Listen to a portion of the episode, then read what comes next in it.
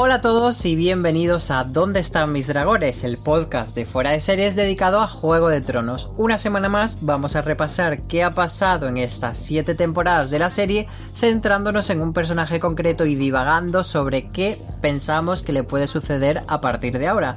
Yo soy Álvaro Nieva y mi ayuda de cámara es Francis Arrabal. ¿Qué tal? Pues nada, aquí en la cámara. Álvaro, ¿lo de ayuda de cámara es fotográfica o de, habitáculo? Camarógrafo te porque no veo contigo yendo al retiro ahí con la cámara de Álvaro. no hagas más fotos, Álvaro. Para ser influencer yo. Ayudante de Instagram. Puedes llamarme a partir de ahora. Y con apariencia de dama, pero muy guerrera, cuando hace falta, nos acompaña hoy María Santonja. Hola, ¿qué tal? Me he puesto los mejores ropajes palaciegos que he encontrado en el armario para esta grabación tan especial. Por supuesto, siempre bien de, piel de armiño para grabar un podcast, nada de, nada de pijama. Exacto. Y es que en este tercer episodio de Dónde están mis dragones vamos a repasar los avatares de un personaje cuya historia me gusta definir con una canción de Julio Iglesias de niña mujer. Estamos hablando de la reinísima de Invernalia, Sansa Stark. Your words will disappear. Your house will disappear. Your name will disappear. All memory of you will disappear. Esta es la frase de Sansa Stark que le decía a Ramsay Bolton antes de matarlo. Momentazo sin duda de la serie, primero porque estábamos deseando que se cargasen a este maldito psicópata y segundo porque supone el fin de un arco de transformación muy potente para el personaje de Sansa. Un personaje un poco controvertido porque hay gente que le cae mal, que le llaman Sonsa, que dicen que es una pesada, yo estoy muy en contra de esa gentuza, por supuesto, pero quiero saber qué te parece a ti, María. Estoy contigo, o sea, esa, esa gente no tiene criterio, que es una frase que me encanta para hacérmela en una camiseta. esa gente no es objetiva, no ¿verdad, tenéis criterio. Eh, a mí Sansa me parece uno de los personajes más interesantes de la serie y sin duda posiblemente el que mayor evolución ha, ha vivido. Es verdad que Daenerys evoluciona mucho en las primeras temporadas, pero después ella en sí, en su en su personalidad no evoluciona, sino que va consiguiendo y conquistando cada vez más cosas en ese largo mm, trayecto hasta llegar a, Poniente pero como si dijéramos por dentro no cambia tanto. En cambio, Sansa no tiene nada que ver y ha vivido una evolución total desde ser esa niña consentida de Invernalia hasta ahora que está como gobernante en funciones, ¿no? Diríamos, en, en su casa. Eh, a, mí, a mí me parece un personaje fascinante y súper a favor de, de, Sansa Stark. Vamos, de Sonsa nada. Yo estoy de acuerdo en que es la gran evolución de Juego de Tronos. Francis, ¿tú eres de los cuñados que están en contra de ella? Para que ahora digas sí, ¿sabes? Álvaro, no eres, no eres objetivo. Tus críticas no son objetivas. Eh, yo Álvaro, si tú has citado a Julio Iglesias con De Niña Mujer, yo voy a citar a Alejandro Sanz con el corazón partido, porque es como yo me encuentro con Sansa Stark. Por un lado, sí que la veo un poquito sonsa, ¿eh? Que lo sepáis. Mm, el lado cuñado que te tira, Francis. Compro en gran parte este argumento. Bueno, a mí no es a quien le fascina Gigantes, Álvaro Nieva. Esa persona de... porque Gigantes no es cuñado, no lo has entendido. Esa persona no soy yo entre los dos. que... que mm, sí, sí que compro un poquito en parte los argumentos de Sonsa, a mí en parte me lo parece. Sí que es verdad que a partir del final de la cuarta temporada el personaje da un giro y creo que esas críticas ya no son justificadas. Críticas que también se lanzan un poquito a, a John y creo que ya también se han, se han disipado. Pero por otro lado, sí que es verdad que el personaje me encanta en el punto de ser uno de los personajes que más ha evolucionado. Eso sí, os tengo que confesar que de todos estos siete programas que estamos haciendo, vamos a hacer de dónde están mis dragones. Es el personaje que menos me gusta junto a Bran Stark, que es de, para mí los dos más flojitos. tienen ahí, tienen el... Que me equipare Sansa a Bran, por tienen la estatuilla de personaje más soso exaequo de, de, Juego de Tronos, in my opinion. o sea, que, que pongas a Sansa por debajo de Jon Snow me duele personalmente. Hombre, por supuesto. A ver, que es el rey del norte, Álvaro, a tope con John Y no es el príncipe que fue prometido, pero esa sí discusión es la vamos príncipe, Álvaro, Álvaro, que sí es el príncipe que fue prometido, que ya te lo he dicho. Que verás cuando escuchemos esto donde está mi dragón. a Francis cuando acabe la serie y no sea. Verá cuando escuchemos los recaps y sea el príncipe prometido. Eso, eso, María. Hay que hacer luego un, episodio especial de ponernos las caras rojas con Exacto, de teorías Criticando que nunca dónde están mis dragones.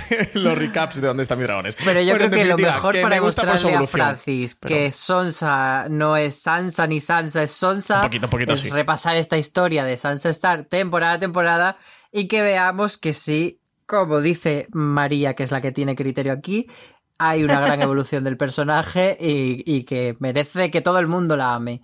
Eh, yo sí que entiendo que en esos comienzos, pero esos comienzos hablamos de los primeros episodios solamente, Sansa era una niña caprichosa y que la gente le tuviese un poco manía, sobre todo en relación con Arya, que era como, pues más el prototipo de eh, la, la niña guay, la niña que se sale de la norma, pero a mí me parece que esa niña caprichosa de Invernalia hay que entenderla en el contexto, aunque no sea el personaje que vayas a amar en el primer momento. Pero hay que entender que Sansa en, ese momento en Invernalia lo que soñaba era con ese cuento de hadas que todavía toda la vida le habían contado, de te casarás con un príncipe, reinarás, te llevará a un palacio y estarás eh, entre algodones.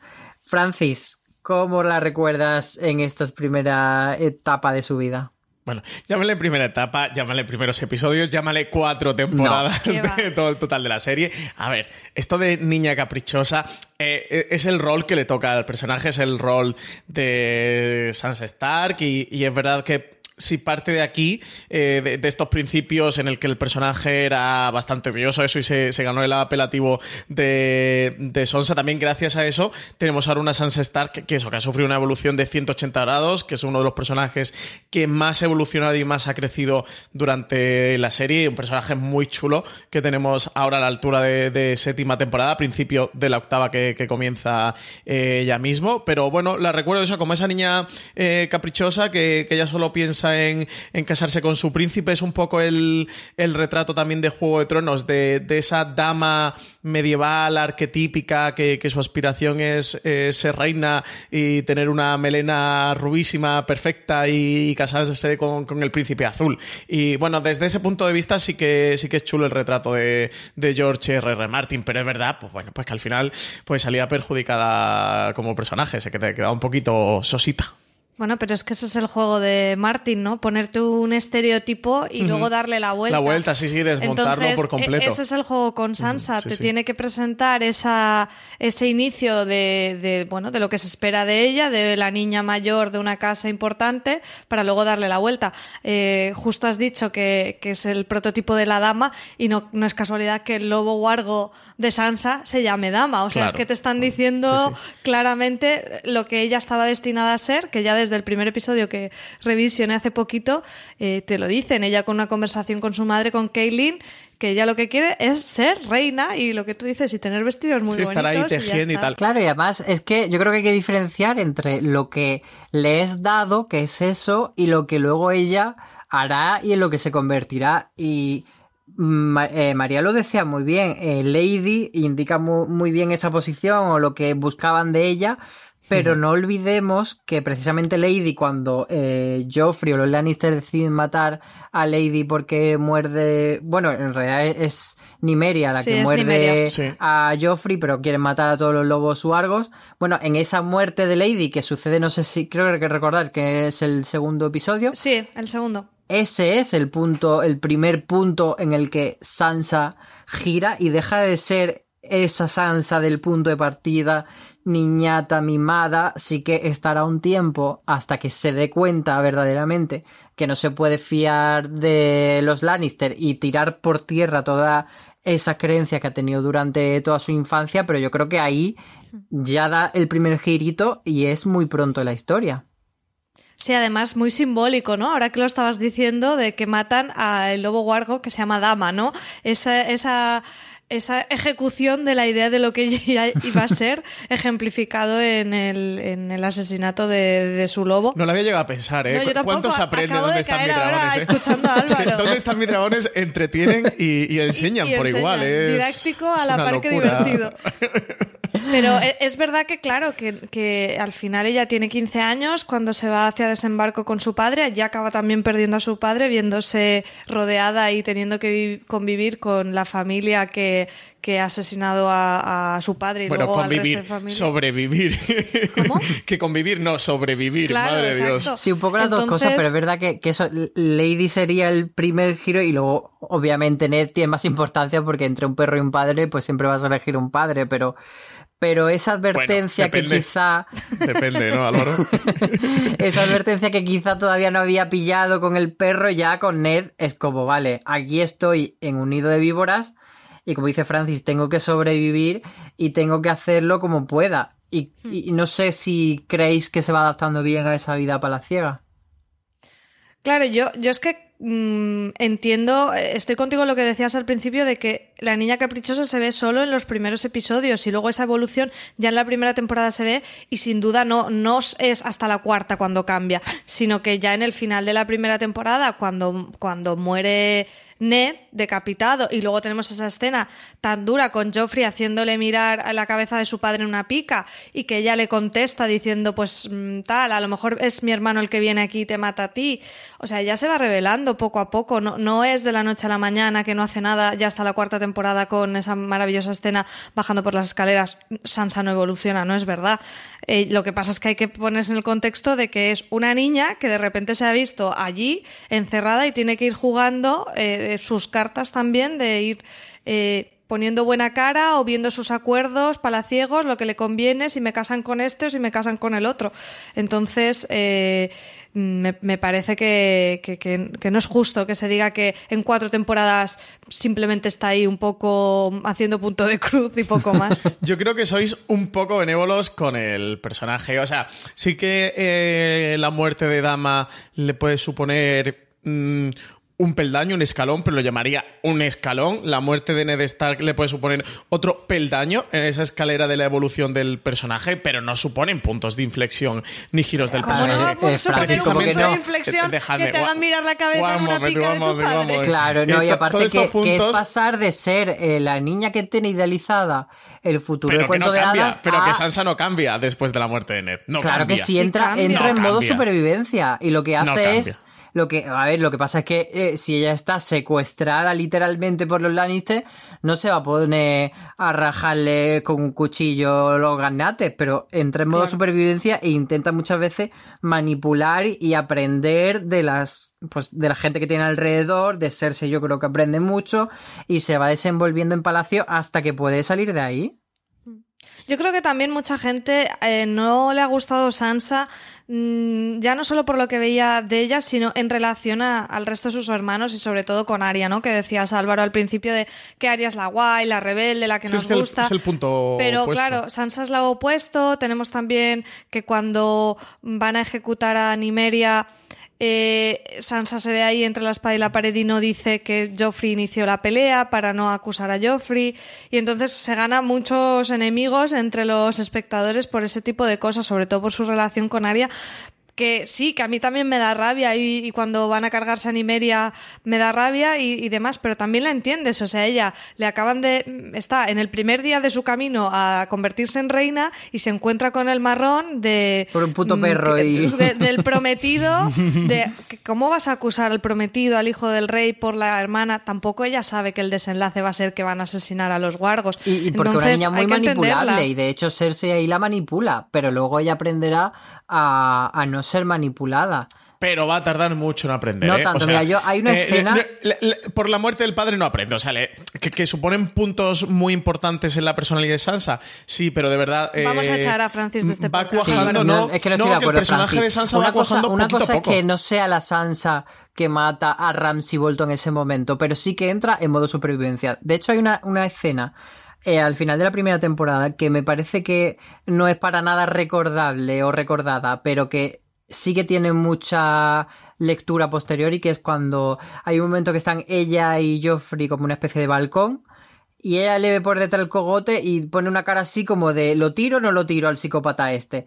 Y al final no lo tira porque le intercepta el perro. Y yo creo que eso, si lo mides luego con cuando sí que se carga Ramsey, es decir, primer psicópata no lo hace, segundo psicópata dice, ahora me vas, te vas a enterar, ahí ves el arco, ahí ves todo lo que evoluciona Sansa. Sí, porque además la pobrecita mía ha tenido la suerte de estar vinculada a todos los, los más psicópatas de, del reino. Pero es, ahí es a lo que voy. O sea, eh, mata al padre, y ella no es capaz de matar a Joffrey, justo eso. Claro, voy. Francis, pero es que si Luego mata a sí que Joffrey tienes el ahí- cambio del personaje. Pero es que Eh, si- eh, co- construye una, una primera piedra dentro de la personalidad de la Sansa actual en el que ya se plantea el matarlo. Pero es que no, llega está a solo. Joffrey, está Cersei, está el perro, está todo Claro, el es mundo. que si, ¿Cómo si huyes mata a? Joffrey ahí, ¿qué hace luego ella? ¿Cómo escapa? Muerte, ¿Cómo sale de ahí? Muerte, muerte. Nada.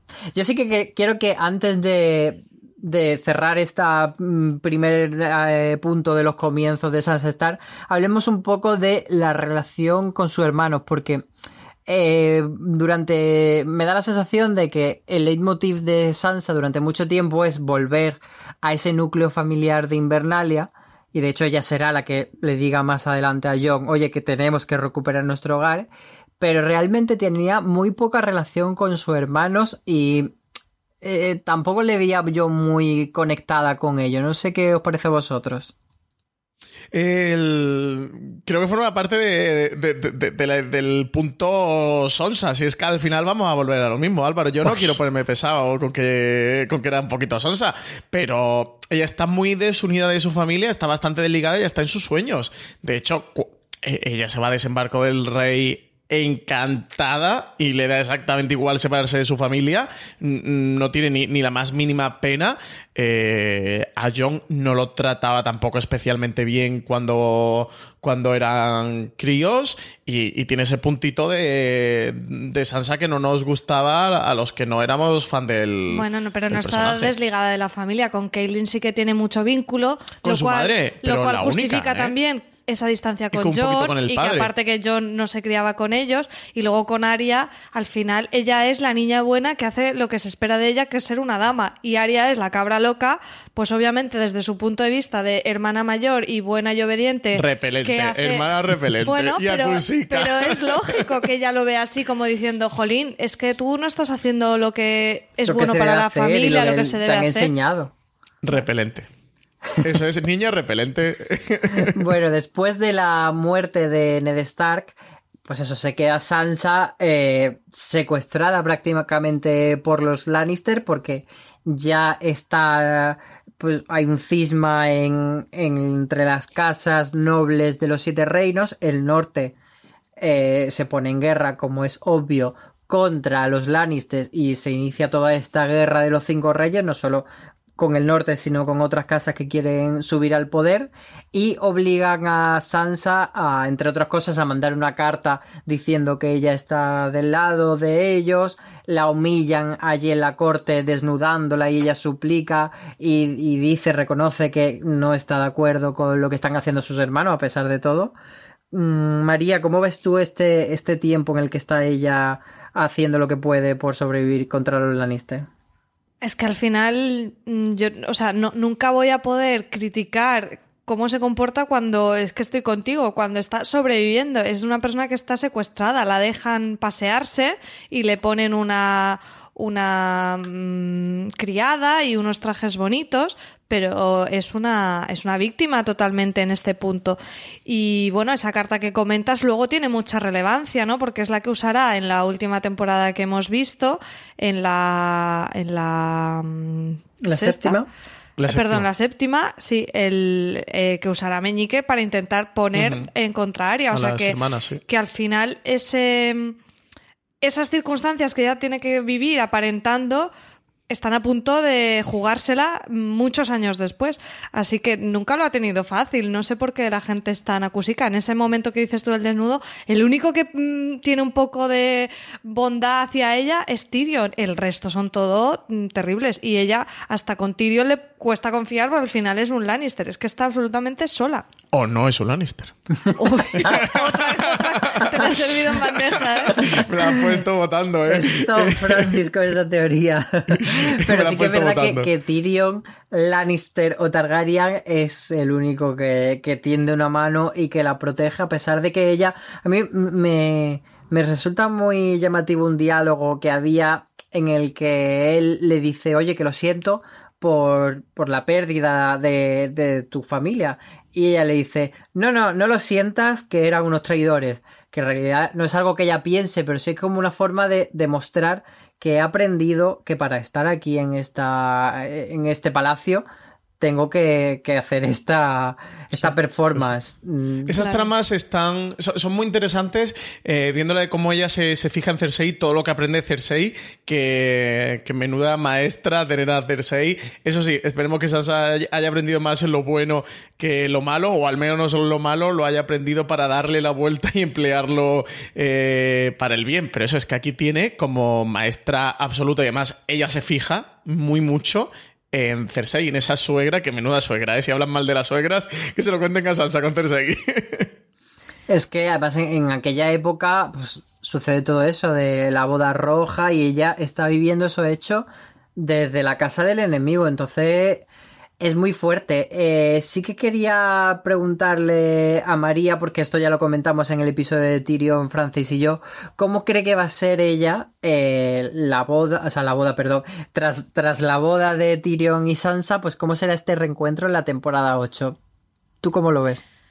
Yo estoy deseando que ocurra, la verdad. O sea, es uno de, de esos reencuentros que tengo muchísimas ganas de ver en pantalla, pero no me imagino cómo puede ser. Eh, o sea, más que cómo puede ser, que creo que será amistoso y cálido, más aún con Tyrion que se ha rebelado contra su propia familia. O sea, Sansa, eh, si él nunca le trató mal cuando era uno de los Lannister, ahora ¿O que no? Tyrion se ha ido. no te escuchamos. Ahora que Tyrion Cuando se ha ido era. Ah, Lo ha totalmente. dicho bien María, ha dicho cuando era. en Claro, pasado. ahora no sabemos lo que es. No sabemos lo ahora que que, es. se ha unido al equipo de los Targaryen, eh, no puede, no puede mm, confrontarle como algo negativo, o sea, al contrario. Ahora, ¿qué consecuencias tendrá eso? O sea, si habrá algún tipo de relación más allá o pacto que eso sea trascendente para la trama, ya no llego yo a, especular más allá de eso. ¿Y crees que siguen casados o será como en plan, a ver, cariño? mm, Bueno, no, yo creo que con el tema de que no se consumó el matrimonio. No, y, esto, y que está anulado, ¿eh? O sea, que sí que para casarse con Ramsey sí que pidieron la nulidad, que no lo comentáramos en el de Tyrion, que luego me acordé de que, que el matrimonio lo consiguen anular. Creo que le ayuda a Peter Bailey, no sé si lo recordáis, que va a ¿quién lo visitar a anula? Ram- Esto ya no no va, va a visitar Peter Bailey a Ruth Bolton y a Ramsey Bolton cuando hace todo el trato con ellos y sí que consigue la nulidad matrimonial. O sea, ah, que esa, para- esa nulidad no la tenía registrada. Claro, para, para que pudiera casarse con. O sea, la idea de Ruth Bolton de que Sansa se canse con Ramsey es que es la llave del norte. Es que, quien le da el derecho ya definitivo a que sea el, el rey en el norte, el guardián del norte, y que, que se case con una Stark. Y ese hijo, entre los Bolton y los Stark, uniera las casas y ya hiciera los Bolton los dueños de, de Invernalia. Así que, aparejado ese matrimonio, evidentemente, para que ese matrimonio fuera legal, primero necesitaban la nulidad matrimonial. Vale, O sea, entonces que- que- la que tenemos legalmente no están casados. La tenemos soltera y luego hablaremos de posibles ¿Y candidatos a su, a su catre. Pero para que, para precisamente que, que casasen a Sansa con Tyrion, eh, fue porque llegaron los Tyrell a desembarco del rey y decidieron, Tywin Lannister decidió que era mejor idea que Joffrey se casase con Marguerite. Marguerite que fíjate que era la, también otra de las pocas personas que tenía Sansa de su lado, ¿no? Sí, fue una de las pocas amigas que tuvo en la corte. Allí la cosa se complicó y era de esas partes de trama para la ciega que a las que a las personas que nos gustaba lo disfrutábamos un montón. Claro, en el momento en que los Tyrell eh, ayudan a, a los Lannister a derrotar a, Robert Baratheon, tienen que como afianzar esa alianza y es entonces cuando cambian la, el matrimonio, el, la, el, matrimonio que tenía planificado con, de Joffrey con. Exacto, el compromiso, no me salía la palabra, de Joffrey con Sansa y pasan a hacerlo con Marguerite. Lo que pasa es que Marguerite y Olena, que son muy buena gente las dos y más listas que el hambre, quieren ayudar a Sansa sin que se note mucho y dicen, bueno, tú tranquila, que te casamos con Loras y verás que bien. Y Sansa Loras le había hecho ojitos. Y bueno, también pero ellas no, no daban Sí, no, pero es que a ver, ellas no dan puntadas sin hilo. A ellas también, para su casa, les conviene tener a Sansa con Loras para eventualmente tener el norte.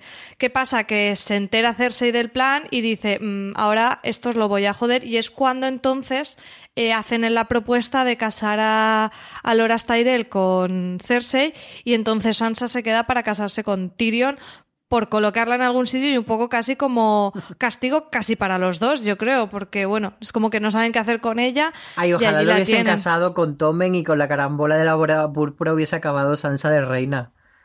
Pues mira, Tomen, Tomen, fue bueno con ella. Recuerdo yo una escena antes de la boda roja que están como comiendo, vamos, súper tensa, y Tomen así de niño dice, bueno, va eh, van, vamos a matar al hermano de, de Sansa.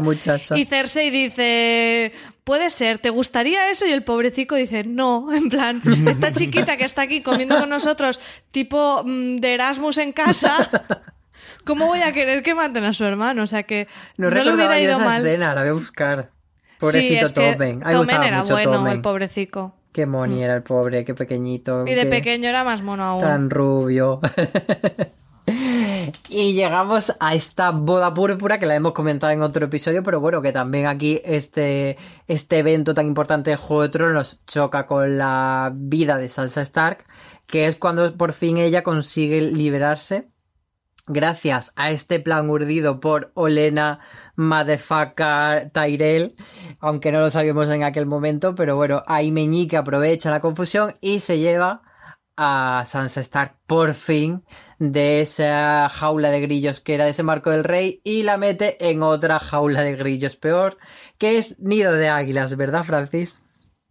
Ay, nido de águilas. Eh, pues va de una en otra, eh, aquí Sansa. Es que el recorrido de Sansa, eh, es verdad que le tenemos que disculpar lo de Sansa un poquito, porque es de los que ha tenido un recorrido más difícil. Fijaros, desde que a ella se le ocurre la brillante idea de sí, vámonos a desembarco del rey, porque voy a ser mega feliz allí con mi príncipe. El, el recorrido no para de ser traumático y, la llegada de Nido de Águilas no le va mucho mejor, porque ponerse al servicio de Meñique no sé si es mejor que estar al servicio de Cersei Lannister. Y... Claro, no, ella lo ve como guay, de bueno, me voy allí con mi tía, familia, pero la tía está como una regadera, el, el primo es lo más creepy que, que ha salido en la serie y aquello acogedor tampoco es, o sea que es que... Mm, sí, con Peter Bailey a, a, cargo de ella, o sea que... Es, que, es que Meñique, aquellos momentos, porque Meñique era como un tío guay, así en apariencia, pero en aquel momento de estoy enamorada de tu madre, pero ahora veo a tu madre en ti y entonces también te la quiero meter a ti, es como... Mm, raro, ¿verdad? y desagradable en todo ese momento. Bueno, y, pasando por me caso con la tía. O sea, mm, lo tiene todo, tiene el pack familiar. Sí, sí, porque se casa con, con Lisa Arryn para tener los, eh, los derechos sobre el nido de águilas y ser el Lord Protector de, mm, del Valle. Pero, pero claro, a su vez está enamorado de ella porque sí, porque dice eso, ¿no? Como que le recuerda a su madre. De hecho, cuenta la historia aquí eh, Meñique de la que le pasa de, de, pequeño con Brandon Stark, con el, con el hermano de Ned Stark y de cómo él, él estaba enamorado de Caitlyn. Y, es una de las partes chulas que también vas entendiendo la, la, personalidad de Meñique, de, esa personalidad que han forjado, de cómo él, siendo un desheredado, ha llegado a ser Lord Peter Baylis y ha llegado incluso a ser el Lord Protector de El Valle con sus tejemanejes y, con esta famosa frase del caos es una escalera, eh, haciendo esta metáfora del caos no, no es un pozo, sino es una escalera que, te lleva hacia el poder. Sí, pero es curioso porque Meñique no deja de ser un mequetrefe que a diferencia de otros personajes que tienen malas cartas eh, eh, al principio de la partida, por así decir, como mujeres, como el enano, etcétera, él sigue siendo un acomplejado. Y eso es lo que al final le lastra y le hunde en toda su historia, yo creo. No sé si estáis de acuerdo.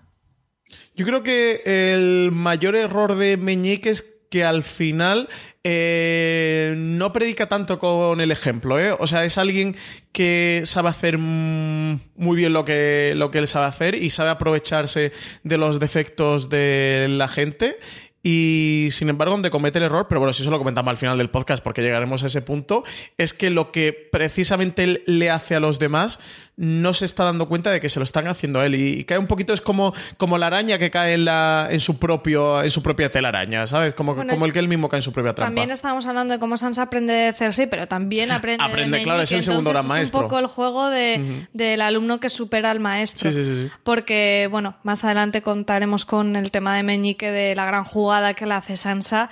Y bueno, aquí mientras están en Nido de Águilas, sí, ella puede que vea que es un tipo sombrío o que tiene sus propios intereses, pero al fin y al cabo es quien le ha sacado de desembarco y de, de esa familia que ha asesinado a, a, los Stark.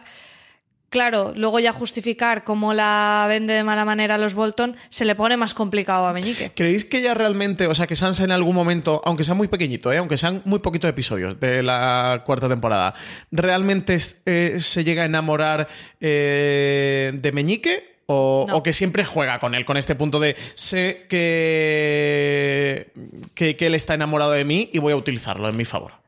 Yo creo que es un mecanismo de supervivencia. Esta mujer no ha, o sea, en ese momento de revelación ya de mujer, de Sansa como mujer, con la mm, descenso por las escaleras, con el vestidazo y tal, que podemos decir que es como muy mujer, ¿no?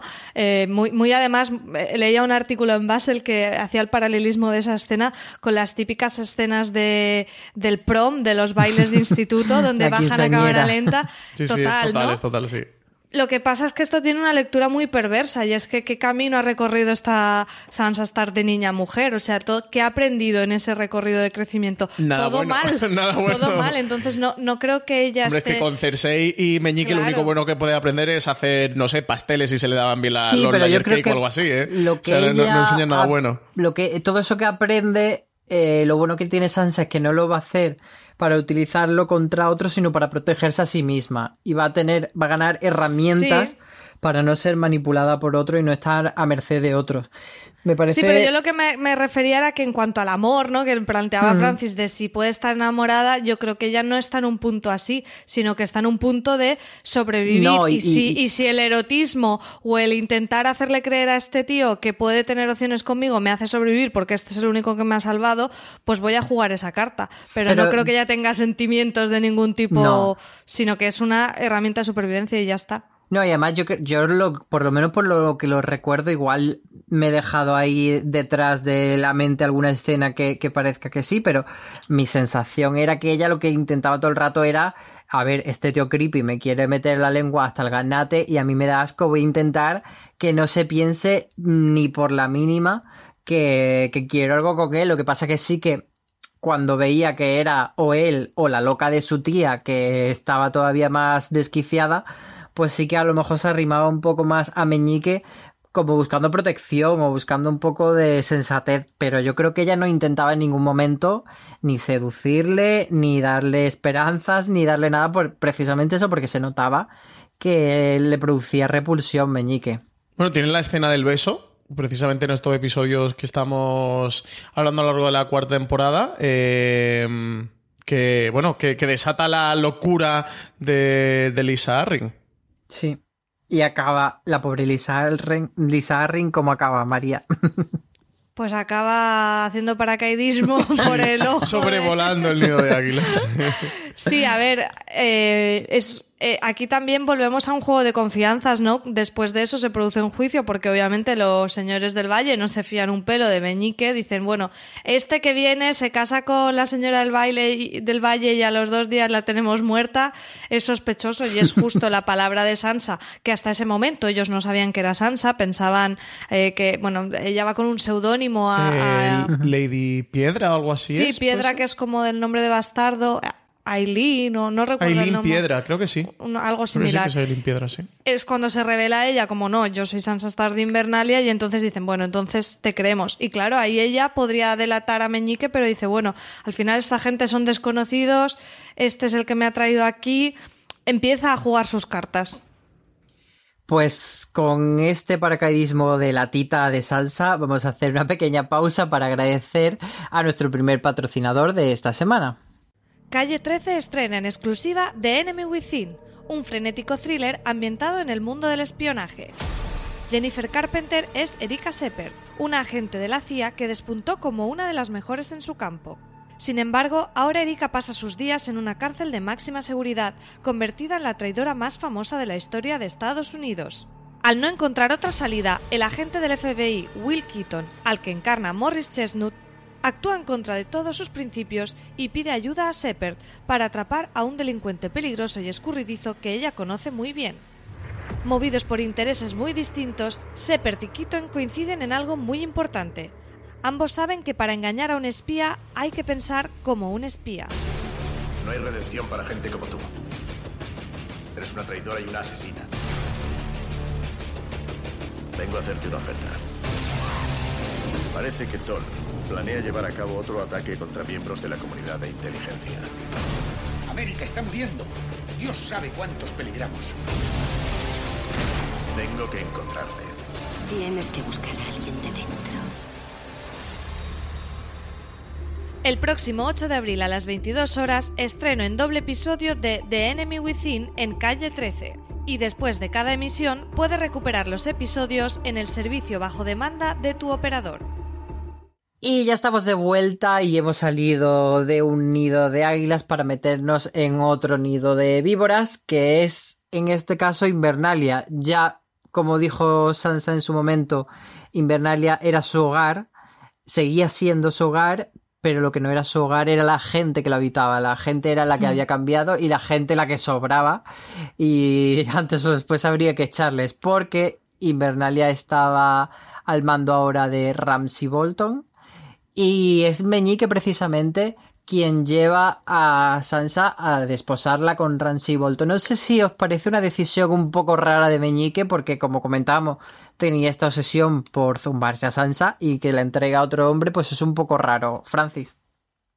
El poder se interpone siempre por encima del amor, ¿no? Para, para Meñique, para Peter Ellis. Es esa ambición, es eh, ese, ese- esa moneda de cambio de cómo utiliza a Sansa con los Bolton para conseguir lo que él quiere, para abrirle las llaves que, de las puertas que, que él necesita y, está incluso dispuesto a sacrificar a, a Sansa, estando él mm, fehacientemente enamorado eh, de ella. Así que al final eso mm, es también eh, uno de los, de, de, bueno, al final metáforas o ejemplos de, de la mentalidad y la personalidad de Meñique, de, de que al final también porque él se cree más listo de lo demás y cree que la va a conseguir recuperar o que la va a poder recuperar eh, de cierta manera y que la situación no se le va a escapar de su control o no, no, no se le va a ir de sus manos. Que siempre, y por eso os decía que al final creo que es en el error que cae Meñique de creerse siempre más inteligente que los demás, de creer que siempre se sale eh, con la suya, que la situación siempre está bajo su control, de que es, de que él conoce mejor a los demás que incluso ellos mismos, y de que al final, al final va a salir victorioso de, cada situación. Y esta, desde luego, se le va de las manos, y quien lo paga es la pobre Sansa, con, con, con Ramsay Bolton nada más y nada menos. Sale de Joffrey para pasar a Meñique para ahora, para ahora terminar cayendo en las manos de Ramsay. Claro, lo que quería hacer Meñique en este caso, que luego se lo comentaría a Sansa con aquella mítica escena que le decía yo cierro los ojos y me visualizo a mí en el trono y contigo al lado, bueno, era como eh, darte a Ramsay Bolton es como un pequeño peaje, una fase, pero luego, pues eso, yo pasaré a ser el rey con todas estas maquinaciones de los siete reinos y te recuperaré. Te recupero. Pero quizá habría sido mejor haberse quedado los dos felices y comiendo perdices en el nido de águilas. ¿Tú cómo lo ves, María? Yo es que esta parte es una de las que tengo que hacer casi más salto de fe de toda la serie porque eh, el plan de Meñique lo veo muy cogido con pinzas o por lo menos poco explicado en la serie y desde luego lo que no me, no me acabo de creer en ningún momento es que Sansa acceda a eso porque al final Sansa accede. O sea, el argumento que le da Meñique es, bueno, eh, tú tranquila que esto va a ser provisional porque Robert Baratheon está aquí a punto de recuperar Invernalia y, y ya por lo menos tú ya estás en tu casa y te quedarás como señora de Invernalia y se cargarán a este tipo y tal. Y si no, a las malas, a las malas, pues estás en Invernalia con esta gente que, que como han tomado Invernalia un poco por su cuenta, si no recuerdo mal, están en oposición de Cersei y entonces mm, estás protegida de Cersei. Sobre el papel funciona, pero que mm, al final eh, Sansa acaba accediendo a eso sabiendo que los Bolton, porque ella lo sabe, son los que han traicionado a, a Rob y a Kaelin en la boda roja, me cuesta mucho de creer. O sea, me, Pero- me parece muy forzado que al final ella acceda a eso. Sí, porque además Roose Bolton es el gran traidor o uno de los grandes traidores en, en Claro, la pero boda tampoco roja. tiene que acceder, o sea, Frey. no tiene muchas opciones, o sea, ella o quizá accede, mm, pero es que no sé si la palabra acceder es correcta porque está un poco entre accedes o no accedes, pero pero es un poco escapar también de Meñique, quizá. Sí, pero a mí me, me cuesta. O sea, creo que, mm, Sí, sí, te entiendo. hubiera sido más lógico por parte de Sansa que se hubiera querido quedar en Nido de Águilas y Chimpún, donde hay unos señores de allí del valle que, Que que la respetan y la, y protegen. final, que sí, que no estás en madre. Invernalia, pero no sé, espérate a que llegue Robert Baratheon, eche a los Bolton y entonces planteate ir. Toda esa parte de la serie me parece, no, no sé cómo está en los libros, pero me parece poco justificada o al menos a mí me cuesta mucho entrar y comprender todo eso. Dicho eso, nos da unas maravillosas escenas que estabais comentando con lo del el lugar no es extraño sino la gente que lo habita o los zascas que le hace eh, Sansa a Miranda, la, la amante de Ramsay Bolton que intenta eh, asustarla y le suelta aquella frase tan buena de, de mm, soy, soy Sansa Stark, esta es mi casa y no puedes asustarme, que es como aplausos, nos levantamos del sofá. Eh, o sea, que, que te da un juego muy chulo para tramas, pero a mí el punto de origen mm, me chirría. A mí también me, me cuesta eh, que, que ella eso acceda, que, que compre este, esta estrategia de Meñique, porque al final es que en toda esta, esta estrategia el, el señuelo es ella. Al final Yo ya os digo, creo que, pierde poco. que el caso es que no le queda otra que acceder y se ve de repente de Guatemala a Guatepeor en esa Claro. infame noche de es bodas. que ella tampoco se imagina que Ramsey es lo que es. Dicen, bueno, pues me casan con uno, un tío Claro. random, y no, es un tío Ramsey. Sí, y, y acaba en esa infame noche de bodas, como decía, eh, la que es violada eh, de una forma inmunda, a los ojos además de Zion, ahora convertido en hediondo. Francis, ¿cómo recuerdas este pasaje que a mucha gente les resultó demasiado?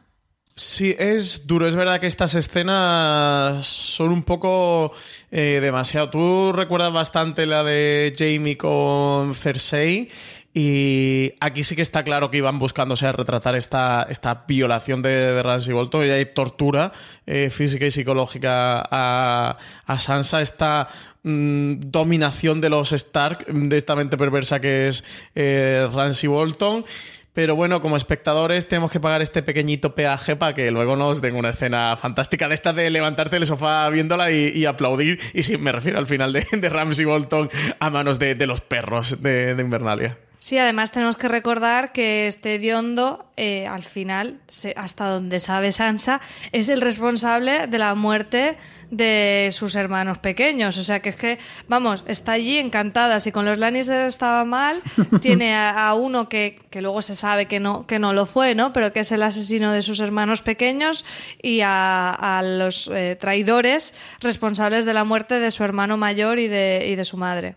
Y ya que estamos hablando de Hediondo, que por aquel momento se llamaba así, pero antes había sido Theon Greyjoy, ¿qué os parece si hacemos un pequeño paréntesis? Porque no le vamos a dedicar un episodio para sí mismo a este personaje que ha dado, desde luego, muchísimos vuelcos por, por Poniente. Empezó siendo ese, ese niño que estaba no adoptado, pero sí entregado allí en Invernalia, que estaba como muy acomplejado por ser, eh, eh, no ser de la familia y estar ahí arrecogido. Y, y que luego acabó traicionando a, a la gente con la que había vivido prácticamente toda su juventud, eh, como decía antes María, eh, quemando a los niños, etcétera, y luego pues tiene ese encuentro con, con Ramsay Bolton que le deshace la vida. Francis, ¿qué destacarías tú de este personaje?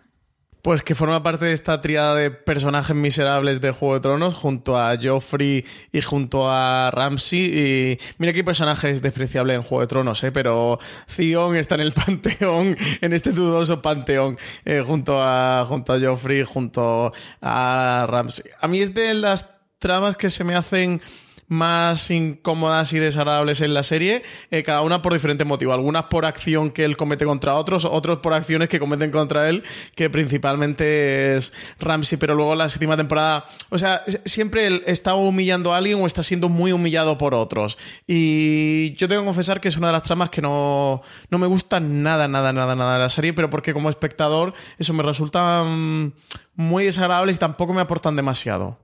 Ay, pues a mí me ha gustado mucho el.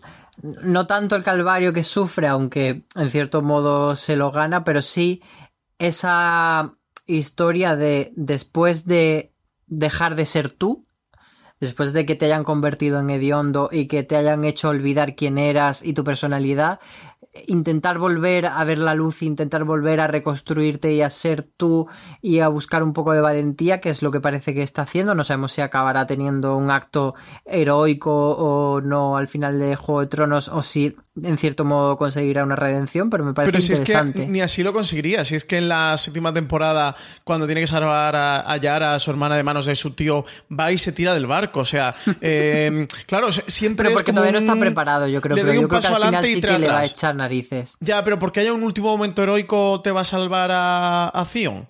¿Te salva el personaje? Mm, a mí no me lo salva, ¿eh? No me lo salva ni mucho menos. Depende de lo que haga. María, ¿tú cómo le ves? Bueno, tienen que matar al rey de la noche, pero a pellizcos, vaya, para, para, redimirse, ¿sabes? A mí me pasa parecido a Francis. Sí que me parece interesante, sobre todo en, en, la primera parte de la serie, que nos ponen, bueno, que es ese niño rebotado, como el malo de la clase, que en realidad es malo porque está solo, cuando está en Invernalia, cuando él intenta ganarse la eh, otra vez como el amor de, su padre, que bueno, ese también da para capítulo aparte, porque todas las islas del hierro son eh, destino de vacaciones para, para ver. Gente de educación exquisita, ¿eh? La isla del hierro. Eh, la Suiza de Poniente. Un clima estupendo y un trato afable de los lugareños. esa parte me parece interesante y después con Ramsey con toda esa terrible tortura, dices, bueno, ahora, como dices tú, ¿no? Desaparece el Zion que conocíamos, ¿qué es lo que va a salir después? Pero el problema yo lo tengo en que, en que luego no acaba de salir. Sí que ayuda a Sansa a escapar de, de Invernalia y de los Bolton, pero todo el rato va dando como un paso adelante y tres para atrás. Sí, es como Ricky Martin, ¿eh? Es un pasito para adelante María, un, dos, tres, un pasito para atrás.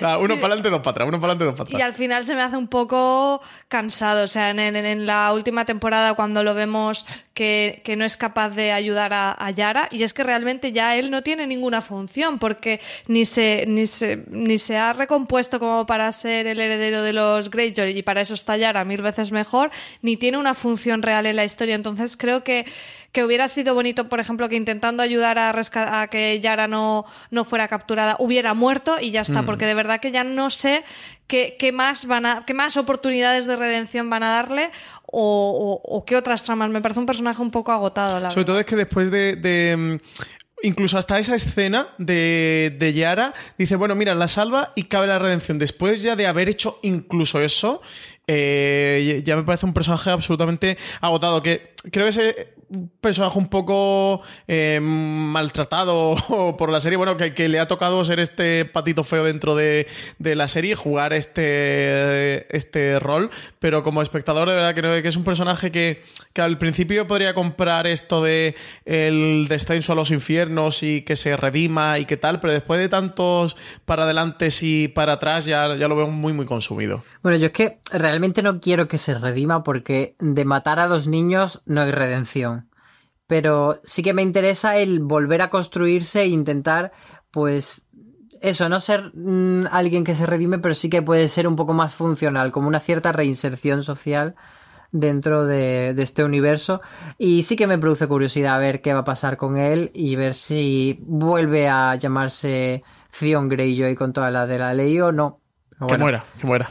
Vamos a dejarle ahí por el momento, pero sí que es verdad que él es una pieza importante para que Sansa eh, le eche narices y se, sal, y se escape de Invernalia, de, de estar ahí al cuidado de, de los Ramsey con ese salto desde las murallas del palacio a la nieve, que eso sí que a mí me parece un salto de fe bastante grande por parte del espectador, en plan, a ver, a mochas, cariño, con esa caída, por bien que estuviese, por muy que estuviese la nieve, ahí a mochas. Pero bueno, nos lleva a Sansa hasta el Castillo Negro y allí se reencuentra con John Nieve. ¿Cómo vivisteis este reencuentro, Francis?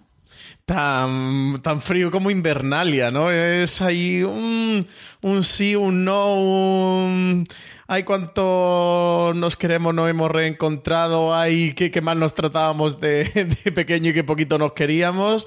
Es no le llamaría agridulce, creo que, bueno, pues el reencuentro de estos dos personajes, de que al final, verdad que también eh, Sansa viene con el bagaje que viene y de estar tan dispersa de su familia, igual que John, pero bueno, pues creo que el reencuentro natural, lo, que cabía esperar de, con el historial de, ambos. María, ¿tú lo, lo viviste felizmente o no? A ver, a mí me hubiera gustado que hubiera más efusividad por parte de ambos, pero realmente lo entiendes. Son eh, dos personas que, aunque han compartido familia, no se han criado especialmente juntos. Primero por la diferencia de edad, por ser chico y chica, y luego porque uno era bastardo y en muchos actos lo tenían separados. Y no, bueno, bastardo, bueno, supuesto bastardo, de Ned. Francis, deja de. Eh, los onos no te sirven para me, cualquier me encantan los Y después porque al final han pasado un montón de años, entonces realmente son dos desconocidos. Es que, mm, no sé, eh, aunque quisiéramos otra cosa, mm, esto es, realista, es creíble. Una de las cosas que le dice Sansa a Jon es que tienen que recuperar Invernalia porque es su hogar y les pertenece. Y ella es la que le convence de hacer la misión de la batalla de los bastardos, pero ella intenta aconsejarle y Jon parece que no le escucha mucho. Un poco de machirulo explaining, ¿no os parece? Oh, yo en esa parte no estoy de acuerdo. ¿eh? Es que ahí hubo mucho debate con con cómo se trataban y la parte del consejo. Yo es que aquí estoy con la parte de John, ¿eh, Álvaro? Ah, qué raro. Mm, no, te lo digo, o sea, eh, creo que al final Sansa eh, bueno, por un lado no, creo que tiene razón. O sea, nos estamos refiriendo a la escena de, cuando Sansa pide que, sí que culpe a estos niños y, y les quite los castillos. No, nos estamos refiriendo a esa escena, ¿no? Cuando ella le está diciendo, pues tienes que hacer las cosas así, ten cuidado, que Ramsey es bueno en la batalla, y el otro es como, ah, no, no, no, no. Ah, bueno, bueno, vale, vale, no, yo me había adelantado, vale, vale, no, yo, yo que me estaba yendo a otra escena. Yo me estaba no, después ya de, ah, de la batalla, pero previamente a la batalla ella le dice, a ver, echa cuentas, sí, sí, no, ahí... aquí no ganamos. No, no, ahí estoy de acuerdo, ahí Ahí a tope con Sansa. ¿eh? Yo, yo, es que me estaba viendo otra escena que comentaremos luego. Vale. Eh, no, ahí a tope con Sansa. Pues, pero es que el pobre John eh, siempre está igual. Que siempre va a la batalla en desventaja. Siempre. Él se tira para adelante, él va a pecho descubierto. Y, y, bueno, y aquí Sansa le salva el culete en una escena tremendamente bonita. A eso voy. al final Sansa demuestra todo lo que ha aprendido. Lo que los haters de Sansa no quieren reconocer es que la persona que gana la batalla de los bastardos no es Jon Snow en ningún momento, sino que es Sansa eh, yendo a hablar con Meñique para conseguir el apoyo de los caballeros del valle. ¿Sí, o no, María? Totalmente. Sí, y quien traza la estrategia y quien sabe además que, es que si no va, a ser imposible. O sea, y la que da el mayor zasca a Ramsey diciéndole: mm, Venga, déjate de charlita, esta noche vas a morir, hasta luego me voy con mi caballo, súper digna. O sea, es que. Mm. no, aquí el punto de, de, John, que ya lo hablamos en el episodio John, de a ver cómo vamos a manejar esta situación contra el Rey de la Noche, porque creo que ya los comodines del público, el de la llamada telefónica, eh, ya, se le ha agotado. El comodín de Stannis, el comodín de Sansa. Claro, ya, ya, ya haga ya ha gastado dos comodines. Entonces, bueno, le queda el de Daenerys, pero no, no, sé si va a tener la oportunidad. ya lo gastó también. Ya también lo gastó, sí, también lo gastó. O sea que sí, ve, ya ha agotado sus tres comodines. Sí, va a morir. Ya no, le queda, ningún otro comodín. Los tres comodines del público lo ha gastado. Eh, aquí ese, punto de John, pero eso ya lo tratamos en John, de, de, saber que, que, aunque a sabiendas de que pueda perder, de, que no queda otra situación y de que hay que tirar para adelante, que forma parte de, esa personalidad de John, aquí Sansa de una manera mucho más inteligente, más eh, táctica, más astuta. Sabe que esta batalla no la puede ganar John con las tropas que tiene. Conoce a Ramsey, lo conoce infinitamente mejor que John y ahí sí que estoy totalmente de acuerdo con vosotros, ¿no? De que ella le dice de, oye, escúchame, que, que he estado viviendo con este tipo, que sé cómo es eh, la parte de Ricon, la, la, escena con Ricon, que a mí solo de recordarla se me pone de los pelos de punta de cómo, de cómo ella le advierte. Sí, de hecho creo que Sansa le llega a decir a John de... Mm, de te la va a jugar. Asúmelo, de la va a jugar y lo va a matar, claro, de ha muerto, ya está, no, no le den más vueltas. A ver, eh, aquí creo que habla bien de los dos personajes. Habla muy bien de John, de nunca da su brazo a torcer y él siempre lo intenta, a pesar de que sepa que puede morir. Yo, por favor. Francis, es que estás, estás negando la evidencia. A ver, Aquí es Sansa la que salva todo el pastel y lo hace con estrategia militar lo hace con intrigas para las ciegas porque es ella la que manipula a Meñique. Lo hace no subestimando al enemigo. o sea, ¿qué más queréis que os demuestre Sansa Stark, por favor? Sí, pero Sansa Stark también es eh, ese punto frío y gris tirando a negro de eh, vale que sepas que tu hermano está muerto. Pero Hombre, tú no haciendo nada lo estás matando. No es verdad, ya está muerto. Es que no. Sí. Sí, pero Jon es una persona noble y lo intenta. Y Sansa ha aprendido de Cersei, de Meñique. Pero eso no es de ser más noble, es de ser estúpido. Es que, a ver, tampoco estúpido. Yo entiendo que te dejes llevar por las emociones, pero eso no te hace más bondadoso este que la persona que es capaz de tener la mente fría, aunque siga queriendo un montón Pero porque vosotros sois más malas personas. Yo estoy más con Jon, que es noble, y vosotros tenéis los corazones eh, eh, negros, como el azabache. Escucha, María, Francis tiene toda la razón. en general en la vida. Tendré cuidado con vosotros dos, no me fiaré mucho por lo que pueda pasar a partir de ahora. Os voy a hacer una pregunta. Esto que pasa después de la batalla de los bastardos, que es la venganza de Sansa matando a Ramsay Bolton con los perretes, ¿es o no es el mejor momento que llevamos hasta ahora de Juego de Tronos? Hombre, está en un top. O ya, supongo que ya nos queda, entre que nos queda un poco lejos y que hemos tenido momentos muy batallas, dragones y demás, pero en, su momento cuando lo vivimos fue de subidón máximo eh, nivel mm, equiparable al bajón que fue la muerte de Oberyn. O sea, creo que son la cara y la cruz a nivel momentos de Juego de Tronos. Sí, yo me lo metería en mi top 5 así de cabeza casi que seguro, ¿eh? O sea, top 5 de momentos de Juego de Tronos. Es espectacular, ¿eh? La escena eh, y cómo está eh, hecha desde la planificación, de, de la dirección, de cómo está rodada, ese suspense, esa tensión mm, que se mastica en el ambiente. Era un momento que, que todos los fans llevamos mucho tiempo esperando que, nos dieron y, un disfrute auténtico. Y eso, de los de levantarte del sofá y tú solo en tu casa estar aplaudiendo y de repente pensar de qué estoy haciendo si está aquí solo quien me vea va a pensar que estoy loco. Y además pero este yo doy por hecho que voy a hacer eso en los seis episodios que quedan de Juego de Tronos y que voy a chillar. Yo, normalmente cuando en estos momentos lo que hago es coger un cojín apretármelo muy fuerte contra la boca y chillar. Sí porque en horario de emisión de Estados Unidos si te pones a gritar también malamente mejor arroba policía.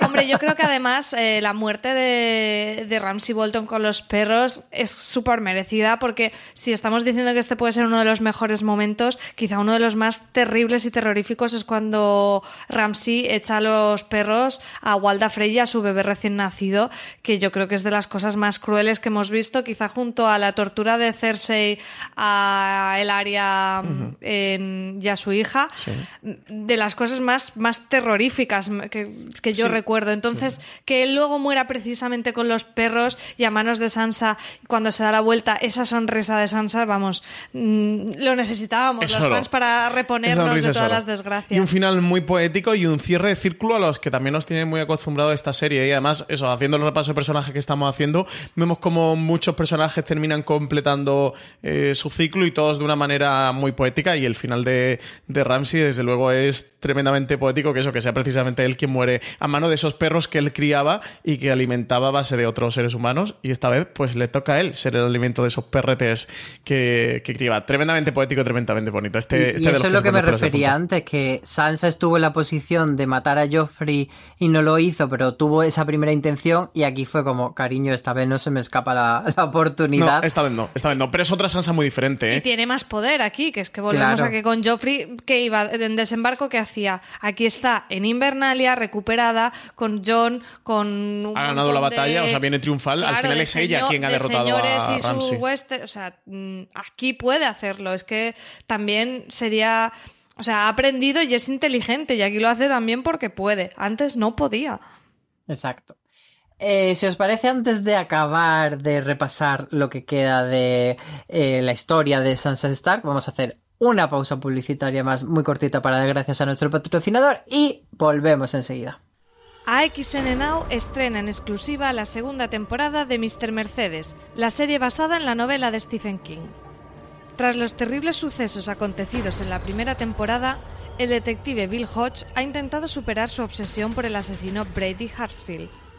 Aunque Hodge ha rehecho su vida y ha fundado su propia agencia de detectives con Holly, el pasado le sigue atormentando.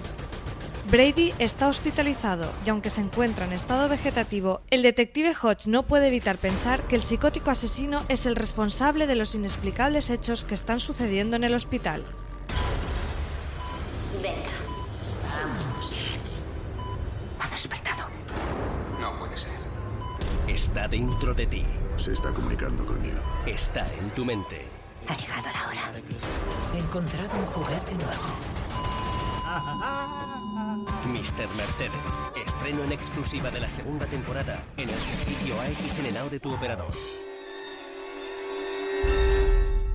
Desde el lunes 1 de abril ya puedes disfrutar de la primera y segunda temporadas completas de Mr. Mercedes en AXN Now, disponible en las principales plataformas.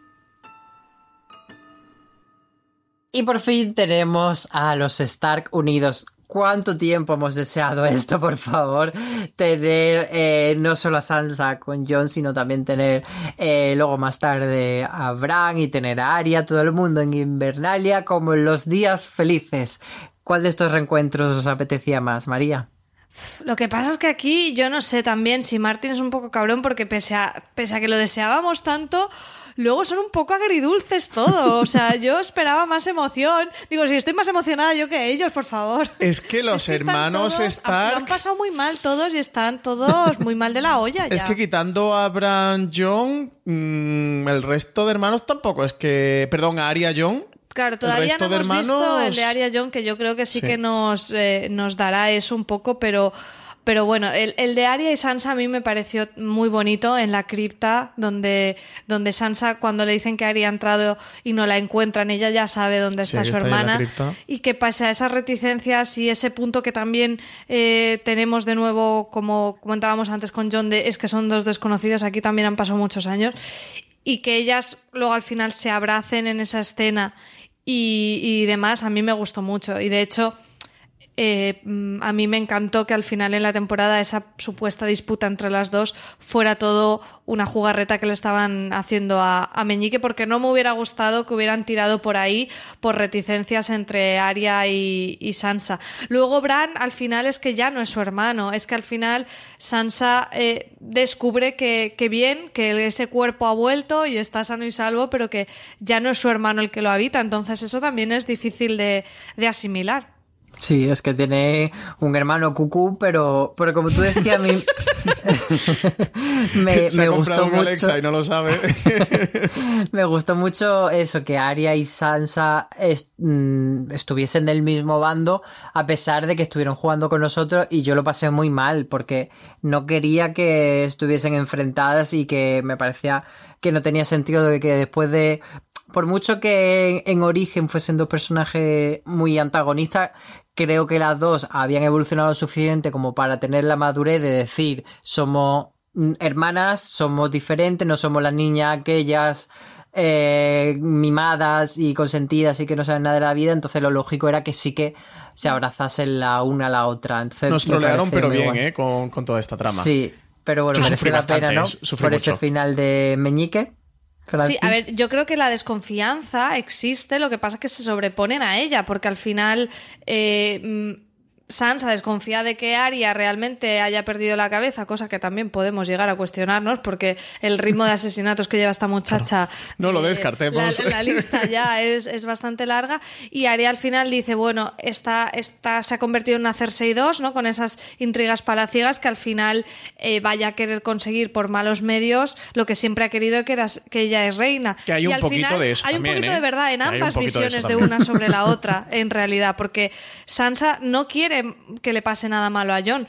Pero a la vez se siente muy cómoda Pero como dice, gobernante. Oye, pe- pe- pero si le da un dolor en el costado, pues mira, pues mala suerte, esta cosa pasa que en la vida. Yo creo que es ese punto de decir, qué putada que la única manera que parece en la que yo pueda, voy a poder desarrollar esto que al final resulta que se me da estupendo es que le pasa algo malo a mi hermano al que quiero. Entonces vive esa contradicción.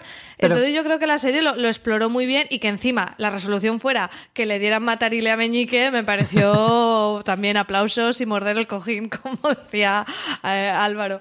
Pero fíjate, María, que yo creo que a diferencia de, de una ambición real que podríamos pensar que tiene ella simplemente porque quiero ser reina como quería ser al principio, aquí creo que un poco más práctico es, se me da bien ser Sí, ha gobernante, como tú su decías. lugar. Álvaro, que estás cegado, que y también saber que, que a John se le da muy mal. Y es como, a ver, si yo he conseguido Invernalia mm, y John estuvo a punto de amochar en la batalla si no le salvo el culo, ¿por qué tiene que estar él, que puede llevarnos otra vez a perder Invernalia, cuando puedo estar yo, que voy a proteger bien Invernalia? Yo creo que eso es un poco más el razonamiento, no el, el simple hecho de, de por ego querer ser la reina de Invernalia. No, y porque al final tú decías, ha pasado de niña a mujer, pero una mujer sin un sitio aún en el mundo, ¿no? Es como, ¿quién soy y, y qué hago? Porque he sido un títere al que han ido eh, colocando, según les parecía, de mujer de, de no sé qué, como un, una llave, ¿no? Que se iba Sí, sí, sí, intercambiando, y al final, ¿qué función activa tengo yo en todo esto? Entonces, en el momento en que ella está en Invernalia, sí que se ve de diciendo, ostras, es que esto lo hago bien y lo podría hacer. Entonces veremos qué pasa eh, en el momento en que las, la- la- las- piezas se queden en un sitio y dónde estará Sansa, porque realmente puede tener una función y ejercer muy bien una función de gobernante, pero a ver qué gobierna y con quién.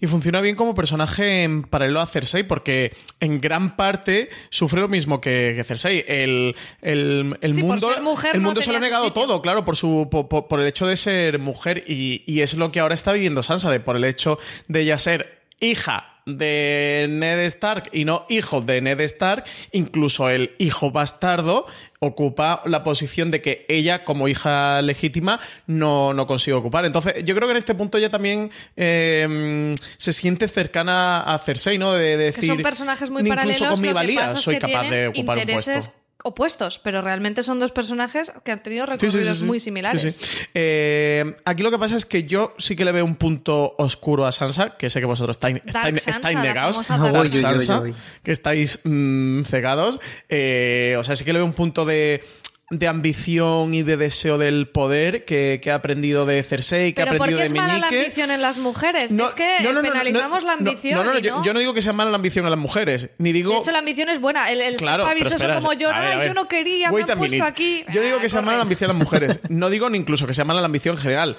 Eh, lo que sí que digo es, mm, y aquí volvemos a otro de los ecos que hay también en, en, la serie, a Maquiavelo, de que no todo vale por conseguir el poder. O sea, no puedes ir contra tu hermano por el hecho de que quieras el poder. ¿Que es injusta o puede llegar a ser injusta esa situación? Totalmente de acuerdo, pero no vale cualquier pretexto para conseguir el poder. Y al final a ella le ve un punto de... de pero eso, ambición no nos toméis como una ambición, eh, o sea, no desde el punto de vista positivo, desde el punto de vista peyorativo, de estás deseando lo que tiene tu hermano y ojo, cuidado, si a lo mejor no vas a hacer cualquier cosa por el hecho de poder conseguirlo. que os que decía de, oye, mira, si le da un dolorcito ahí en la- debajo de la costilla, pues total. o- mira, Pero lo yo repito una que, vez, que pues no creo que sea por ego de decir yo me merezco esa posición que tiene John. Yo creo que es genuinamente por decir yo he sido la que ha reconquistado Invernalia. Yo soy la que sabe eh, manejar Invernalia. ¿Por qué Y un no soy yo? feo, la? Álvaro. Tiene un ¿Por qué? Y de todos modos, no sé por qué esto se le cuestiona siempre a Sansa esa ambición cuando tenemos otro personaje como es Daenerys que no puede ser más ambiciosa. No, no, no entiendo muy bien eh, esa negatividad. Bueno, sí la entiendo. Es porque va contra Jon y la gente es como muy fan de Jon y, y- y creo que ese es el motivo, ¿eh? especulo. Pero a mí no me parece mal y además no creo que... O sea, estoy con Álvaro en que creo que ella es porque sabe que lo va a hacer bien y, y eso es un motivo más que suficiente y luego no creo lo que tú estás diciendo de bueno vale a toda costa el por conseguir el poder es que yo no creo que ella Un vaya a hacer tiene, nada ¿eh? a toda costa Un lo tiene. Y aquí. pero eh, qué ha hecho ella espera, que espera. haya jugado en contra de los intereses de John nada si solo le ha ayudado No, no, no. Y aquí me revita la escena que os comentaba antes, que era con la que me había liado cuando me preguntó Álvaro de si, de si estaba a favor de Jon o de Sansa. Aquí, por ejemplo, Sansa eh, comete una deslealtad que, que, eh, hacia Jon, que de hecho les lleva a una pequeña disputa que ellos tienen luego los dos personajes en un diálogo a solas, que es cuando están en esta, en esta sala de, de mando. lo desacredita en eh, que, que lo desacredita en público, que lo, lo juzga en público, en el que se pone, siendo su hermana y su mano derecha en ese momento, eh, o intenta casi que poner al resto de familias del norte en contra, jugando esta táctica sucia. no de- creo que sea una táctica sucia pero creo al que final lo simplemente hace, es o sea- cuando ves que el otro se está equivocando Es y no te puedes callar Creo que, Claro. creo que a Sansa la podemos acusar eh, en este punto de la serie de muchas cosas. De ser eh, inocente o de no darse cuenta de las cosas eh, es algo que no le podemos alegar a Sansa. Y al final está cogiendo y poniendo al resto de familias en contra de Jon, además con un argumento muy sucio que es de todas estas familias que por ti han recuperado Invernalia y ahora tú no lo recompensas.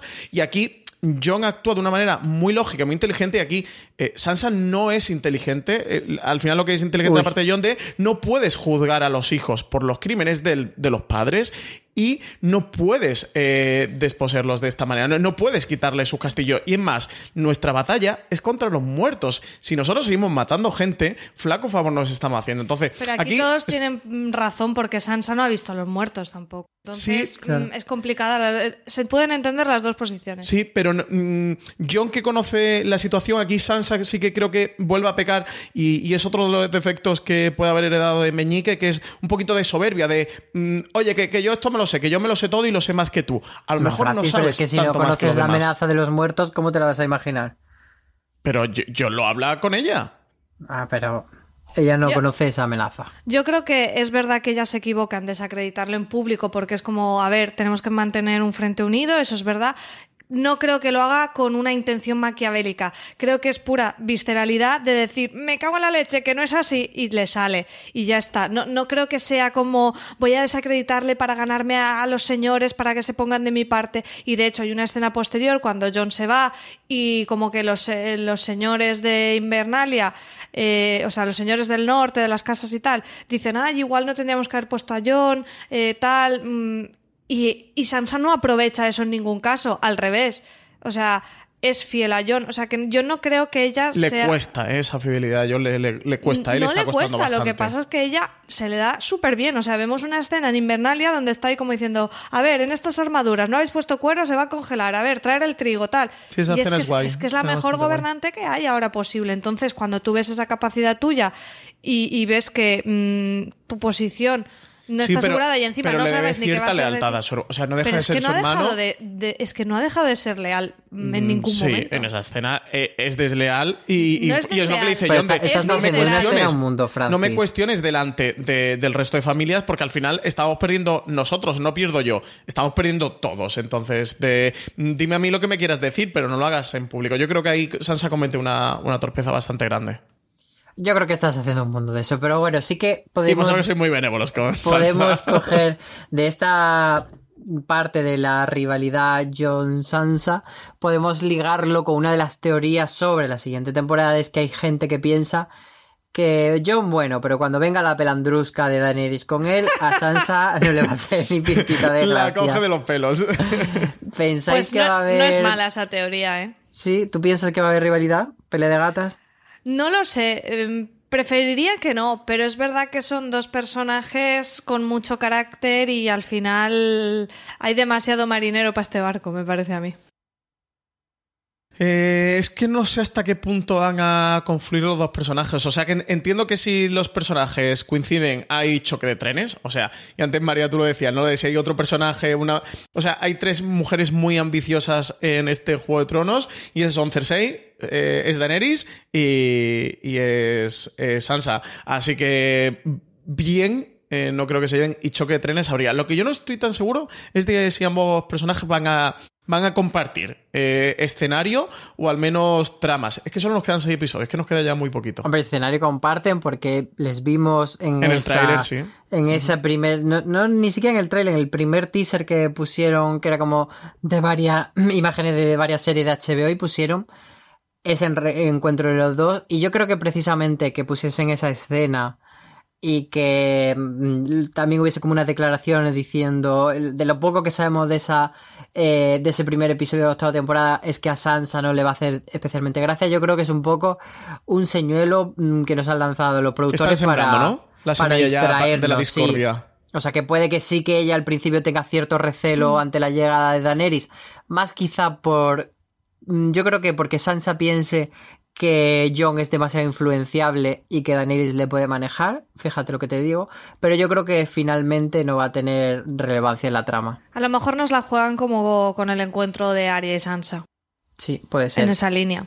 Otra de las cosas que se comenta mucho entre los fans es un ship Sansa-Hendry, que no sé muy bien de dónde viene, pero me parece maravilloso. Hombre, harían Yo- buena pareja, ¿no? O sea, Ay, pero qué pereza. Viene totalmente por la cara. Pero que dos personajes también te más digo- osos. Pero Gendry, si ahora a los bastardos les damos bombo, es un Baratheon y es una manera de unir los Stars y los Baratheon. Pereza. Este shipeo, pereza. A No, mí me no. gusta. Vaya shippers aburridos y sosos de lo que se le ha ocurrido a esta A ver, un buen maromo para Sansa. mm, Pues yo hombre, pues. Gendry es un buen maromo para Un buen Sansa. macho, te ha faltado Álvaro. Con todo lo que ha pasado Buen esta muchacha. Que le caiga una, una griega encima, me parece muy bien. No sé, Y- yo no lo veo, ¿eh?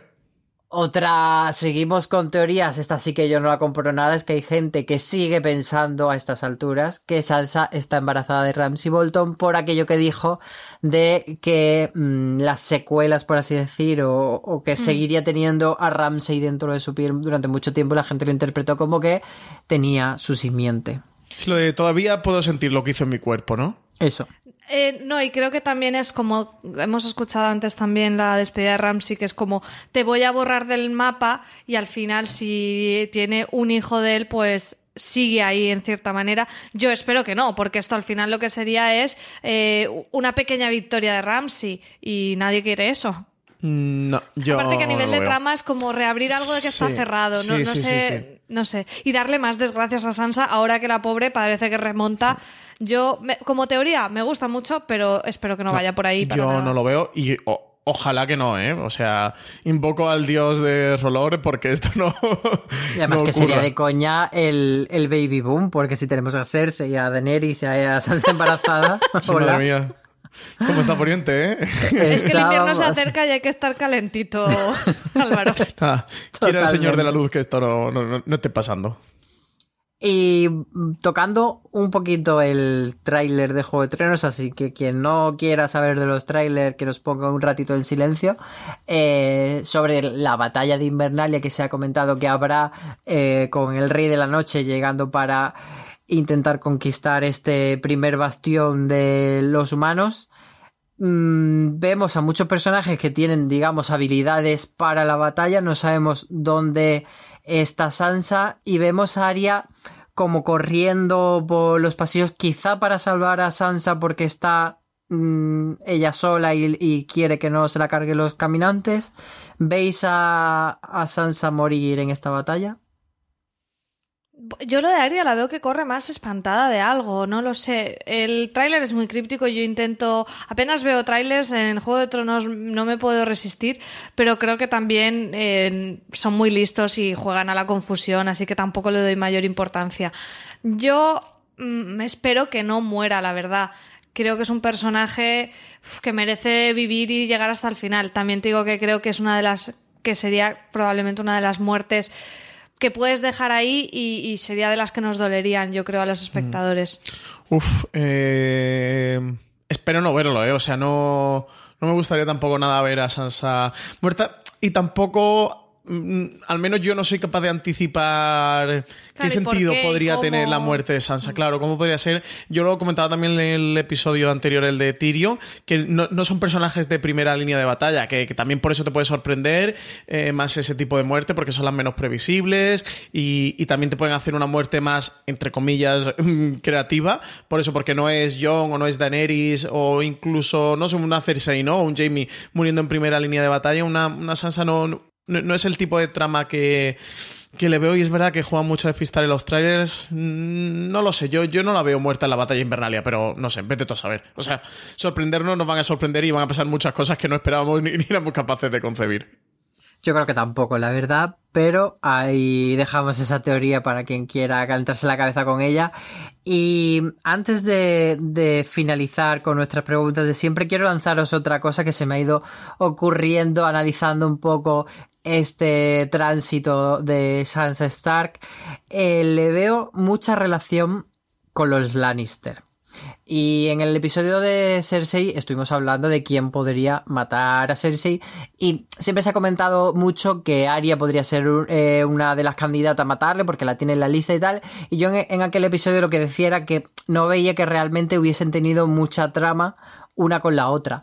Sin embargo, ahora sí que veo que Sansa tendría más sentido que matase a Cersei porque estuvo mucho tiempo eh, con ella. eh, Cersei fue la que urdió la boda roja, etcétera. Entonces, eh, aunque a Arya también le afecta esa boda roja, mm, a Sansa más porque estaba allí en el seno de los Lannister. Entonces, fijaos que sí que veo a Sansa matando a Cersei o, en su defecto, un team Arya Sansa como pasó con Meñique. ¿Me compráis Hmm. esto o no? Mm, Yo no. No por dos motivos. Uno, por la teoría del baloncar, que no cuadraría por ninguna parte. Eh, y luego, por otra, porque mm, no es tampoco Sansa ese tipo de, de personaje. Incluso a Ramsey eh, podemos decir que lo mata ella, pero ella no, no, no lo ejecuta, no, no, no, no, no realiza la acción hacer con como sus Jamie manos. con Olena dándole un veneno. Sí, pero eso sí es una acción directa de. No, porque le da la opción de que se suicide, cosa que, por ejemplo, Cersei ha estado a punto de hacer cuando Mm. No lo en, veo. el- en la batalla de, de Aguas Negras. Creo que el personaje que tenía que matar Sansa era, era Ramsey, ya lo hizo. No, no creo que sea, que sea un personaje predestinado que tenga ese tipo de funciones. Fijaros que Arya, incluso saltándose la teoría del baloncar, eh, lo, lo compró todísimo. eh, pero Sansa no, ¿eh? No, no lo veo. Yo no creo que suceda, pero me, gu- me- me gustaría porque para empezar nos daría un reencuentro entre Sansa y Cersei, que con la Sansa de ahora eh, sería para verlo. O sea, reunir a estos dos personajes me encantaría. Y incluso una muerte de este tipo, como la de Jamie con Olena, de bueno, te mato porque somos enemigos, pero en el fondo te entiendo en Sí, te parte. respeto, ¿no? Como un reflejo de, de ese espejo de en lo que yo me he convertido, tú tienes parte. Creo que sería muy guay. No creo que suceda, pero creo que estaría muy chulo. Es que- Como historia alternativa me mola. Es que mm, tienen tickets antes. Jamie, Tyrion y Arya. Y las tres, mm, hay me- los tres ejecutores me parecen mucho matar a mejores. Cersei. Claro, o sea que A Sansa mí, la a mí me en la parece que la cola. Sansa tiene mucho más sentido que, que Arya. Pero bueno, eh, pase o no pase, sí que Arya se va a poner la careta de Jamie y le va a hacer chasca. Pero y sí luego que se va a quitar la que- careta y vamos a tener cómo lo mata Jamie y cómo lo mata Arya. Vamos a tener dos por uno en el Carrefour de Poniente. Ahora sí me has comprado esa teoría, ¿eh? Esa es sí, esa, sí. buena, esa es Esa me gusta, esa me gusta. La de que, que lo pero, mate Jamie, pero yo pero que estoy sea con. María en que una escena es Sansa Cersei, aunque ya la mate o no la mate, yo creo que es necesario ese reencuentro en la última temporada. Me parece muy, muy potente y muy A mí necesario. eso también me encantaría. Eh, posibilidades del trono. ¿Cuántos tronitos le damos a Sansa Stark para que eh, al final de la temporada 8 sea la reina de los siete reinos, María? Creo que no hay muchas posibilidades, pero solo por el rollo de que ella siempre tenía que ser la reina, daremos dos tronitos siendo muy generosa. Pues yo le voy a dar 10 tronitos, pero, pero en Invernalia. Voy a hacer trampa. Trampa. Le doy 10 tronitos en Invernalia y cero en Desembarco del Rey. Pero en Invernalia es que me, me veo mucho a Sansa de, de guardiana del norte. Arya no, va a jugar ese papel, John va a morir o va a acabar en Desembarco. Yo creo que, verdad, que puede que el pobre que, que amoche. En, no, en Desembarco del Rey le daría cero tronitos, pero en Invernalia le doy 10 a Sansa. O sea, la veo sobreviviendo y la, y la veo mm, gobernando algo. Y no la veo gobernando un- una posada. O sea, ella es de, de Invernalia a tope. Pues yo la veo gobernando Invernalia y los siete reinos si hace falta. Que podría, por ejemplo, casarse con su primo rarito, el del Valle de Arryn, para conseguir. Ay, no, por Dios. Ay, no, por Dios. a más que ya suficiente gracia ha tenido esta mujer con los hombres. Ya, pero Ay, este, no, este podría ser ella el quien controle a- al otro. Pero sea como sea, yo sí que veo. Es difícil, sería mucha carambola las que tienen que pasar, pero bueno, le voy a dar siete tronitos para los siete reinos a Sansa Stark. Y centrándonos ahora en si morirá o no morirá, ¿cuántos Ned Starkitos le damos a Sansa María? He venido a este podcast solo por poder dar Ned Starkitos. Me encanta. Eh, yo estoy con Francis en que es un personaje que no está ahí como en la primera línea de ni de la batalla ni de las traiciones, pero aún así aquí nunca se sabe, así que voy a darle tres Ned Starkitos. Francis, ¿tú la matas o no la matas? No, yo le doy cero de Starquitos. Eh, Sansa, que tuvo que ver la pobre. Eh, cómo, cómo se, inauguraba este premio honorífico a, a lo que dobla la servilleta en su, en su propia carne, porque vio la muerte de, su padre, la ejecución de Ned Stark. Yo creo que ya no va a correr el, el mismo destino. Yo creo que, que Sansa se salva, ¿eh? se libra. Cero Ned Starkitos para Sansa Stark. Yo igual, al igual que pasaba con Tyrion, creo que Sansa es de las que está más claro que sobrevivirá.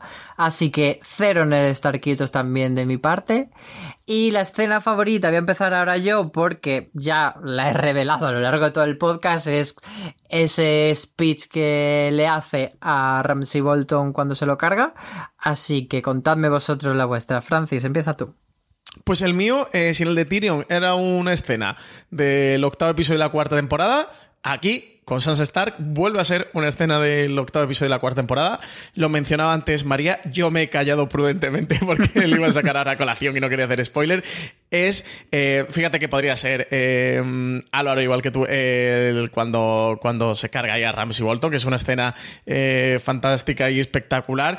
Pero la escena mm, que si yo pienso en Sansa se me viene a la cabeza que me parece detonante del, del personaje que tenemos actualmente, de, y, que tiene un, un ejemplo visual muy claro de esa evolución y de lo que es Sansa dentro de este Juego de Tronos, es ella eh, bajando la escalera de este palacio de, de Nido de Águilas, eh, mirando a Peter Baylis, eh, como decía María, como, como si fuera la, la reina de, de la noche, de la fiesta de, de instituto, con ese traje eh, negro inmaculado, con esas sombreras de plumas de águila, esa escena en la que ella, mm, como si fuera prácticamente Anakin Skywalker, eh, convirtiéndose en Darth Vader, pasándose al lado oscuro, sufre, para mí, a- esa es la escena en la, Es que, en la que nos dicen que, que Sansa ha aprendido eh, todo lo que tenía que aprender, que es una nueva Sansa Stark, que, donde el, personaje ya vira esos 180 grados.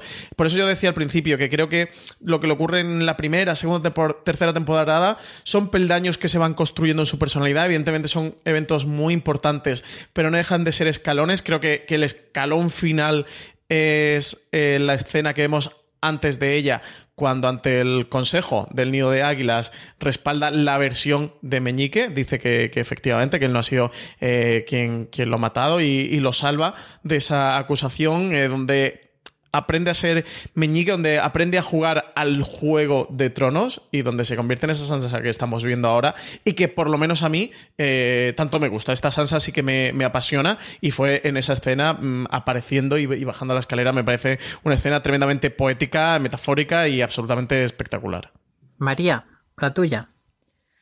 Pues yo ya he comentado también la escena, es del sexto episodio de la quinta temporada y es cuando en ese baño en Invernalia Miranda, la amante mm, loca de Ramsey, pero no podía tener una normalita, tenía que tener otra con la que ir a cazar y hacer el, el psicópata cafre, está bañando a Sansa y va contándole, bueno, eh, virtudes de su prometido, intentando asustarla, y ella se gira y le pega esa contestación de, de soy Sansa Stark, Invernalia es mi casa y no puedes asustarme, que además tiene mucha fuerza porque ella está, eh, al principio Miranda está cogiéndole como el pelo, ¿no? Está como una posición en la que la ves vulnerable, desnuda en la bañera, y ella se da la vuelta y, y me parece que tiene mucho poder y mucha fuerza en esa, diciéndole esas palabras y como con, con muchos ovarios, ¿no? Encima estando sí, en una sí, sí. posición así de vulnerabilidad, estando eh, en casa de unos enemigos, desnuda y pegarle esa contestación, me parece que, que es de aplauso. Si es que ha aprendido ella a, a decir las cosas a la cara y a decir frases, no es de frases largas, pero sí muy contundentes. Por ejemplo, Lapidarias. también lapidarias totalmente. Esa que le dice a Meñique justo antes de que le maten de muchas gracias por, por todo lo que ha aprendido de ti hasta nunca. Sí, se ha convertido en una chunga, ¿eh? Un poco chunga Sansa Stark. Está, vamos, que te saca la gilet. Muchas gracias, Francis, por acompañarme otra vez en este podcast. Pues nada, seguiremos aquí de, de escudero en donde están mis dragones. Y muchas gracias, María.